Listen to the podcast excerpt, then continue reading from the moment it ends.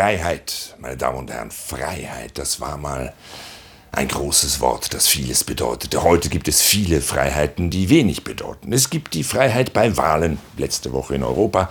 Angesichts der Ergebnisse fordern jetzt viele Freiheit von Wahlen. Andere fordern Freiheit den Wahlen, die Naturschützer nämlich in Russland. Man muss da sehr genau aufpassen. Es gibt zum Beispiel die Meinungsfreiheit und es gibt Annegret Kamp-Kramauer, die vor zu viel Meinungsfreiheit warnt. In Österreich gibt es eine ganze Partei, die sich die Freiheitliche nennt, die FPÖ, die so frei war, beinahe das ganze Land gegen das Flaschenpfand russischer Oligarchen einzutauschen. Die allerneueste Freiheit aber kommt aus Amerika. Dort wird jetzt ausgerechnet das hausgemachte Fracking-Erdgas als Freedom Gas bezeichnet, als Freiheitsgas.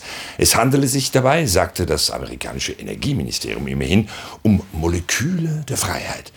Man ist kurz versucht, dagegen Freiheit für Moleküle zu fordern oder vielleicht weniger Freiheit für Moleküle. Sehr verwirrend alles. Zu viele Freiheiten verderben den Brei. Von Jean-Paul Sartre stammt der schöne Satz, der Mensch ist zur Freiheit verurteilt. Ich verstehe immer mehr, was er damit meint.